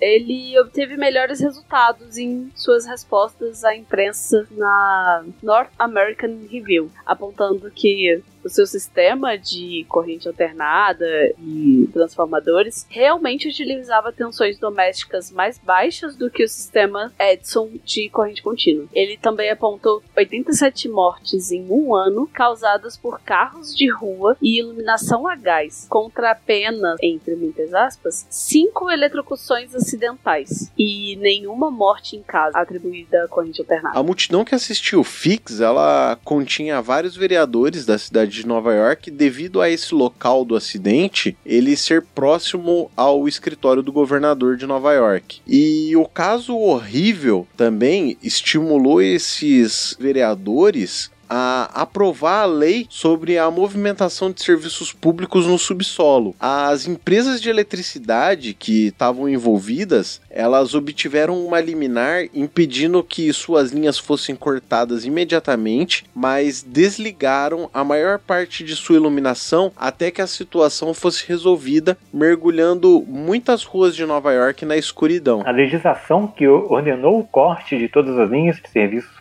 foi finalmente confirmada pelo Supremo Tribunal de Nova York em dezembro. As linhas de corrente alternada foram cortadas, mantendo muitas das ruas da cidade de Nova York no escuro durante o resto do inverno. Mesmo com Westhouse perdendo no campo da, da, dessa propaganda negativa que ele teve, com todas as mortes, com a morte do Flix, inclusive, a própria guerra da corrente estava chegando no final, com a corrente contínua do lado perdedor. Isso deve, em parte, pelo fato de Thomas Edison deixar o negócio de energia elétrica e pelo fato fato de que a corrente alternada tem as vantagens técnicas. O Thomas Edison, ele estava ficando marginalizado já nas suas próprias empresas, né? Tendo já perdido o controle majoritário na fusão em 1889, que formou a Edison General Electric, e em 1890 ele disse ao presidente, o Henry Villard, que achava que já era a hora dele se aposentar do setor de iluminação e passou para um projeto de refino de minério de ferro que ocupava mais o seu tempo. Os valores que o Thomas Edison tinha ante a corrente alternada não estavam mais controlando a empresa. E em 1889, as próprias subsidiárias da Edison Electric já estavam fazendo lobby para adicionar transmissão de energia em corrente alternada aos seus sistemas. Em outubro de 1890, a Edison Machine Works ela começou a desenvolver alguns equipamentos baseados em corrente alternada. Como o Thomas Edison já não estava mais envolvido com a Edison General Electric, a guerra de correntes terminou com uma fusão financeira. O presidente da Edison, o Henry Villard, que havia planejado a fusão, que acabou gerando a Edison General Electric, ele trabalhava continuamente na ideia de fundir a empresa com a Thomson Houston ou com a Westinghouse. Ele viu uma oportunidade real em 1891. O mercado estava em crise, causando escassez de caixa para todas as empresas envolvidas. E Villard conversava com Thomson Houston, que agora era basicamente o maior concorrente da Edison General Electric. A Thomson Houston tinha o hábito de economizar dinheiro em desenvolvimento comprando ou, às vezes, roubando patentes. E os conflitos por patentes estavam impedindo o crescimento de ambas as empresas. E a ideia de economizar com cerca de 60 ações judiciais em andamento, além de reduzir as perdas de lucro ao tentar minar-se mutuamente com a venda de usinas geradoras abaixo do custo, impulsionaram a ideia dessa fusão nos círculos financeiros. O Thomas Edison ele odiava essa ideia e tentava impedi-la a todo custo. Mas Villard achava que a sua empresa, agora vencendo seus processos de patentes leves nos tribunais, estava em posição de ditar os termos de qualquer fusão. Como um comitê de financiadores trabalhou no acordo no início de 1892 e esse comitê incluía o JP Morgan, é, as coisas começaram ir contra Villard. Na visão de Morgan, Thomson Houston apresentou uma melhor contabilidade. E isso criou um acordo nos bastidores, anunciado em 15 de abril de 1892, que colocava a administração da Thomson Houston no controle da nova empresa, agora chamada apenas de General Electric, abandonando o nome de Edison. O Thomas Edison não estava ciente do acordo até o dia anterior do ocorrido. As 15 empresas elétricas que existiam cinco anos antes haviam se fundido em duas, a General Electric e a Westinghouse. A guerra decorrente chegou ao fim e essa fusão da empresa The Edison, juntamente com as patentes de iluminação, e a Thomson Houston, com suas patentes de corrente alternada, criaram uma empresa que controlava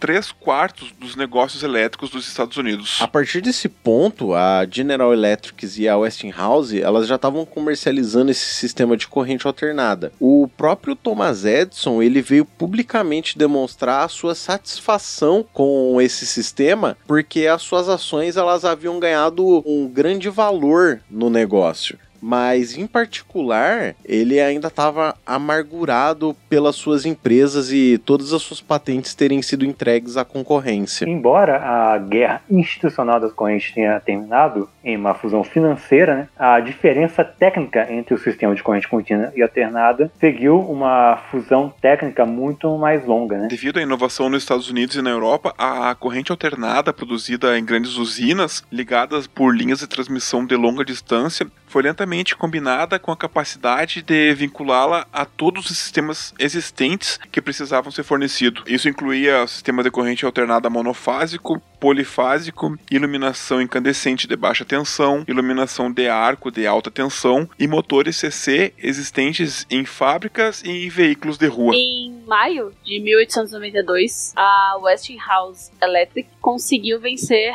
a General Electric na licitação para eletrificar a exposição mundial em Chicago. E embora não tenha tido lucro, eles demonstraram um sistema universal de corrente alternada seguro, eficaz altamente flexível que alimentava todos os sistemas elétricos díspares em Chicago. A exposição os levou a vencer a licitação no final daquele ano para construir uma central elétrica de corrente alternada nas cataratas do Niágara. A General Electric recebeu contratos para construir linhas, linhas de transmissão e transformadores de corrente alternada nesse projeto e outras ofertas em Niagara. E uh, foram divididas com a GE, né? Ou seja, a, a construção da instalação do sistema elétrico de Niagara foi dividida entre a Westinghouse e a GE, que estava rapidamente avançando no campo da corrente alternada, devido em parte a Charles Proteus Stentz, matemático prussiano que foi a primeira pessoa a entender completamente corrente alternada de um ponto de vista matemático. A empresa contratou muitos novos engenheiros talentosos para melhorar seu projeto de transformadores, geradores, motores e outros aparelhos. É, os processos judiciais de patentes que estavam atrapalhando essas duas empresas e esvaziando também os caixas delas, né? Em 1896, o JP Morgan, ele criou um acordo de compartilhamento de patentes entre essas duas empresas que permaneceu em vigor por 11 anos. E em 1897, o Edison vendeu sua parte restante da Edison Electric Illuminating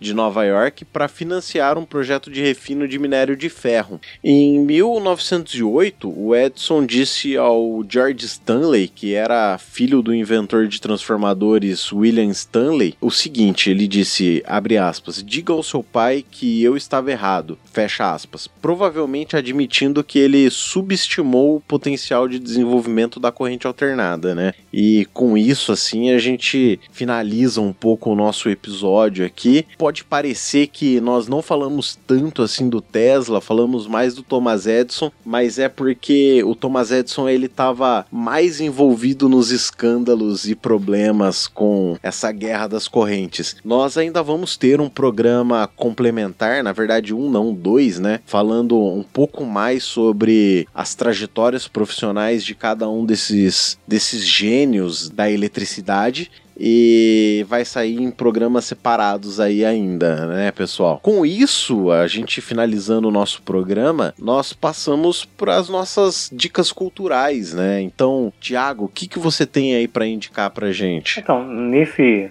talvez datando um pouco o episódio, mas nesses dias mais conturbados de início de 2020. Recomendar fortemente todo mundo seguir o canal do Atila no YouTube, onde ele está fazendo um trabalho mar maravilhoso de conscientização sobre a epidemia de coronavírus. E também o canal dele no Telegram, onde ele posta lá vídeos curtos que a gente pode baixar, compartilhar no, no, no Telegram mesmo, no WhatsApp, mandar para seu tio mais cabeça dura para ver que o problema é sério mesmo, né? E também é, indicar um podcast, que é o Toadcast, que tem a participação do André Souza e do Caio Gomes. Recomendo, assistam Star Trek, sempre muito bom. Estou tentando maratonar a nova geração. Enquanto eu fazia pesquisa dessa pauta, eu peguei alguns livros antigos que eu tinha. São da década de 60, 70, assim, enciclopédias, na maior parte. E eu reparei que tem há citações sobre o nosso amigo Edson, quase todos eles, e nada Sim, nada mesmo. Nem verbete na Barça encontrei sobre o Tesla. Eu até perguntei lá no grupo se alguém podia dar uma olhada em livros antigos, ver se achava referências sobre isso. Eu achei assim curioso. Acho que vale colocar como curiosidade também o episódio, né, de Doctor Who, o quarto episódio da 12 segunda temporada, onde eles fazem uma referência a essa guerra das correntes. Sim. Aliás, né, link no post tem a, um documentário em três partes muito bom, que é sobre a história da eletricidade, que mostra, assim, detalhes da carreira da vida do, do Edison, do Tesla e da Guerra das Correntes também. Interessante, vai estar o link aí para todo mundo conferir. Inclusive, tem muitos links, assim, vale a pena dar uma olhada. Temos a biografia do Tesla, a autobiografia que ele escreveu, está publicada, vocês têm um link para acessar em português, e um link para o museu do Nikola Tesla na Croácia, o Museu Nikola Tesla na Croácia, e um, site francês com alguns no mínimo centenas de documentos, assim, PDF é, digitalizados, documentos originais do Tesla. Tem registro de patentes, é, diagrama esquemático, Quem quiser olhar, interessante, dá uma olhadinha. Natasha, o que, que você tem para indicar para nós nessas nossas dicas culturais? A primeira indicação é uma série que eu tô acompanhando, tô assistindo na Amazon Prime, The Marvelous Mrs. Maisel. É uma série datada nos anos 40. O foco é uma mulher judia que resolve virar comediante. E tem todo o drama em cima da dinâmica familiar dela e a vida dupla dela enquanto comediante de stand-up nos anos 40. Então, The Marvelous Mrs. Maisel na Amazon Prime. Na Netflix tem duas séries que eu gostaria de recomendar. Uma é Cells at Work é um anime onde os personagens do anime são células do nosso corpo e a ambientação são os nossos sistemas respiratório, digestório e a dinâmica desse anime é mostrar como funciona toda essa máquina que é o nosso corpo. Em tempo de contaminação de coronavírus, né? Viva Cardi B. É um anime bem interessante para se assistir. Foi assistindo Cells at Work que eu descobri que eu não gosto do estilo anime, mas a proposta deles é muito boa. O nome é Cells at Work. E a segunda série também na Netflix, é a série Merli. A série gira em torno da vida de um professor de filosofia que dá aula para turmas de ensino médio e ele é uma pessoa minimamente desagradável. E durante toda a série, você percebe a transformação tanto desse professor quanto da turma para quem ele dá aula de filosofia. Também é leve Embora Merli me lembrou muito uma malhação com lição de vida, assim, porque todas as circunstâncias tratadas por episódio têm a ver com o pensamento filosófico do pensador tratado pelo episódio. Então, tem toda um, uma subjetividade bem interessante nas, nos episódios da série. Então, o nome da série é Merli, é uma série da Catalunha na Netflix. E, para finalizar, eu vou sugerir um podcast também para você ouvir, curtinho, pensar em nada. São histórias de mulheres como nós, tratadas com empatia, leveza e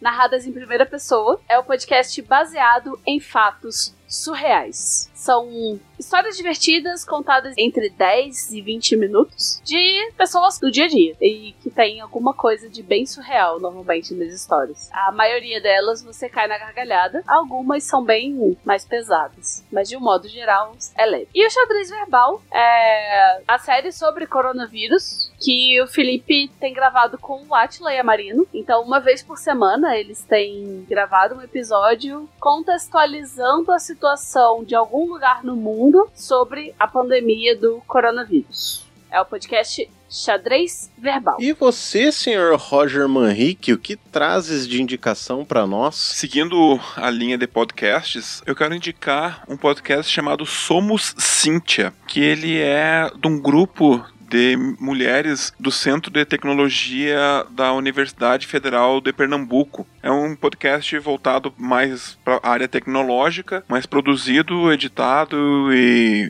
feito por, por mulheres. Muito bom. Somos Cíntia, vai estar o link no post. Relacionado com o tema desse podcast que gravamos agora, eu tenho dois vídeos do Electric Boom. Eu já indiquei o Electric Boom, acho que no primeiro, no segundo episódio que eu participei. É aquele canadense chamado Mad que gosta de tomar uns choque. Ele tem dois vídeos mostrando uh, a diferença diferença da corrente alternária e corrente contínua no corpo. É bem interessante, assim, é aquele mesmo estilo dele, de tomar um choque pelo bem da ciência, mas dá para aprender alguma coisa sempre com os vídeos dele. De série, a terceira temporada de The Westworld, quem assistiu a primeira e a segunda aí, vai lá, fala comigo, porque eu conheço pouca gente que, que assistiu e eu sinto falta de discutir umas teorias malucas sobre essa série. É uma série da HBO, mas tem na locadora do Paulo Coelho aí, bem perto de você. E tu, Adrian, o que, que tem para nós? Então, eu queria trazer também, começando aí a primeira indicação, né? Eu queria trazer os tutoriais de edição de podcast em 3 minutos do nosso querido amigo Senhorá. E é um, são tutoriais excelentes que ele faz no YouTube. Então tem o link aqui no post para você assistir ou você procura por tutorial de edição em 3 minutos do Senhorá que você vai encontrar no YouTube também. Queria trazer também um filme que saiu recentemente recentemente, né, no cinema aí, é um filme chamado Ford versus Ferrari, que mostra como a Ford venceu as 24 horas de Le Mans em cima da Ferrari. E, cara, mostra como que seria se a Ford tivesse comprado os direitos da Ferrari, mas no caso foi a Fiat que comprou. É um filme com uma história muito legal, então vale muito a pena assistir. Ford versus Ferrari, assista aí. Quem quiser vir comentar comigo depois, eu tô aberto à discussão também. Para finalizar, eu queria trazer dois podcasts, né? O primeiro deles é sobre história, aí honrando o nosso querido amigo Tiago. O primeiro deles se chama História no Cast, é um programa muito bom sobre história, são alguns historiadores falando sobre um determinado assunto, então é de excelentíssima qualidade. Então fica aí como indicação o História no Cast. E o segundo podcast é o podcast do nosso querido amigo e mentor, o Newton Sebraga. Ele começou um podcast chamado Instituto Newton Sebraga, que é o nome do instituto que leva o nome dele, e tá muito bom também, falando um pouco da área técnica. Ele fala das experiências dele sobre a eletrônica, sobre coisas que ele já fez, coisas que ele pensa para o futuro. Então tá de excelentíssima qualidade. Fica a indicação. Podcast Instituto Newton Sebraga. Bom, pessoas, eu acho que finalizando aqui, acredito que é isso, né? Bastante conteúdo. Aguardem novos programas falando sobre Thomas Edison e falando também sobre Nikola Tesla. E fiquem agora com Fusível Queimado.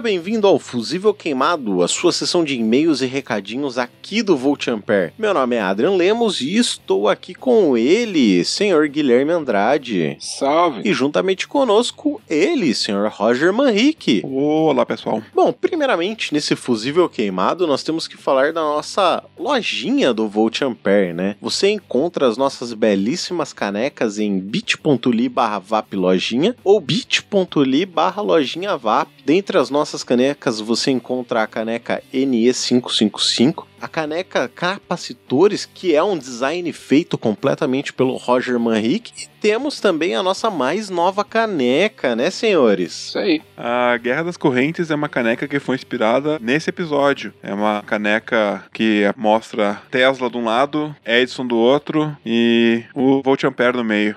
Se bem que a gente tende para um lado, né? Mas na caneca a gente é mais imparcial. É, vale dizer que essa arte é exclusiva, né, do nosso programa. Você não encontra essa arte em mais lugar nenhum. Somente aqui no Volt Ampere. O, o- a galera aqui gosta mais do Tesla, mas no, no episódio falou mais do Edson do que qualquer coisa, né?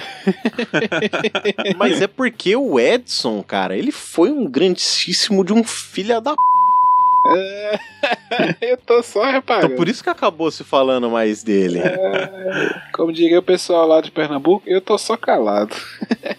Pessoal, segue aí também o canal do YouTube do Volt Ampere. É, ajude a gente a chegar a 100 inscritos para poder mudar o nome lá do no URL do canal. Vai ficar mais fácil o pessoal se encontrar. Então vai lá. Se tiver muito inscrito também, a gente vai fazer vídeo. Isso é uma promessa aqui. Vamos fazer vídeo de um monte de coisa. Botar esse, esse povo do Volt Ampere aqui para trabalhar. A equipe tá crescendo. Então tem bastante gente para fazer mais coisa. Então vai lá e segue o YouTube do Volt Ampere. Assina o sininho. Pega o celular da mãe, pega o celular do pai, Isso. pega o celular do namorado. Cria conta fake. Pega o celular do amiguinho. Isso mesmo. Inscreve todo mundo. Eu faço isso. Quando o pessoal dá mole no trabalho e deixa o Google logado à toa lá, eu vou lá e sigo os canal tudo. É isso aí. E uma coisa também é que agora nós estamos de casa nova. O Sr. Roger Manrique nos proporcionou um site novo que você encontra em voltamperpod.com. Lá você encontra não só os nossos episódios, mas também você encontra todos os nossos links, redes sociais, biografia, Fotos das canecas. foto das canecas. Inclusive no futuro, quem sabe a gente não começa a escrever alguns artigos, né? Ó, se o pessoal quiser aí, ó, manda sugestão de do que, que vocês querem que a gente escreve, que eu escrevo um texto lá. Eu Vou fazer uma promoção aí. pessoal o que ouve o Volt a Pé, manda um comentário aí e fala assim, escreve um texto sobre tal coisa. Pode ser coisa que eu nem sei o que, que é que eu vou pesquisar só pra escrever um texto. Vou fazer essa promoção aqui. Olha só. Incentivar o pessoal a entrar no site lá. O senhor Guilherme Andrade se comprometendo, hein, pessoal? Isso aí, a gente, a gente tem que fazer uma força, né? O pessoal faz uma força de lá, a gente faz uma força de cá. Sim. E como que eles podem fazer isso também é mandando e-mail pra nós, né? No contato arroba vultamperpod.com, que é o nosso mais novo e-mail, né? E se quiser, pode dar cinco estrelas no iTunes, que também ajuda bastante a divulgar o nome do podcast. Isso aí, e, e também a melhor forma, melhor mesmo, até do que mandar e-mail. Pode mandar e-mail que é bom, mas a melhor forma de vocês falarem conosco é pelo grupo do Telegram que é o t.me barra Pode. Você entra lá no canal, bate um, um tete a tete com a gente lá, chama pro X2, manda recado, fala se gostou. É... Conversa com o bot. Isso, tem o bot Faro lá que tá evoluindo, né? Igual Pokémon, cada vez evolui mais, né? Tem uma comunidade muito legal lá, o pessoal troca informação, informação de trabalho, informação de pesquisa, informação de quadrilha, tem informação de tudo quanto é jeito lá. Então entra no grupo do t.me barra volt Ampere pode e, né, comenta lá com a gente. E foi de lá que nós recebemos os pedidos de abraço, né? Lembrando que nós estamos em isolamento social, então abraços somente abraços virtuais. E o primeiro deles vai para Teresa, para a esposa do nosso querido participante aqui, o Thiago Escudo de Carvalho. Um abraço virtual, um toquinho de cotovelo também pro Fábio Semelo. E pro Roberto Akira. É isso aí. Nós recebemos também, senhores, uma mensagem lá do nosso VapSac. A mensagem vem do Edinaldo, né? E ele pergunta pra gente: Gostaria de saber se para apoiar o podcast é usado o PicPay. Ele facilita muito a colaboração dos ouvintes e ele não possui nenhum custo e é bem rápido e simples. Gostaria de saber se está em pauta para futuros podcasts o uso de rede CAN e linguagens CAPL para carros autônomos e elétricos com foco em módulos embarcados. E aí, senhores, para a primeira pergunta dele, momentaneamente ainda não, né? Porque, o, por exemplo, eu tenho uma conta no PicPay, mas eu não consigo criar uma conta do Volt Ampere porque justamente o PicPay utiliza CPF. Então teria que ver algumas formas, provavelmente teria que abrir MEI do Volt Ampere, então fica meio complicado. Ou eu perderia o meu PicPay para fazer um PicPay do Volt Ampere. Ou a gente arrumou laranja também, né? É, vamos fazer um gerador de, de CPF em Python. Uma hora a gente acerta o número. E com relação a ele perguntar se nós temos para um futuro próximo uma pauta sobre a utilização de rede CAN ou linguagem CAPL, também ainda não está no front, mas é claro que como vocês pedem, a gente bota aqui no background para a gente poder começar a estudar, porque é até um assunto bem complexo, principalmente rede CAN, que tem diversos protocolos, ele é dividido em diversas partes de configuração, então para explicar a gente vai precisar de um certo estudo aí, porque acredito que não seja de entendimento de todos nós, né? Ah, mas qualquer 50 reais no apoio esse aí, a gente faz a pauta.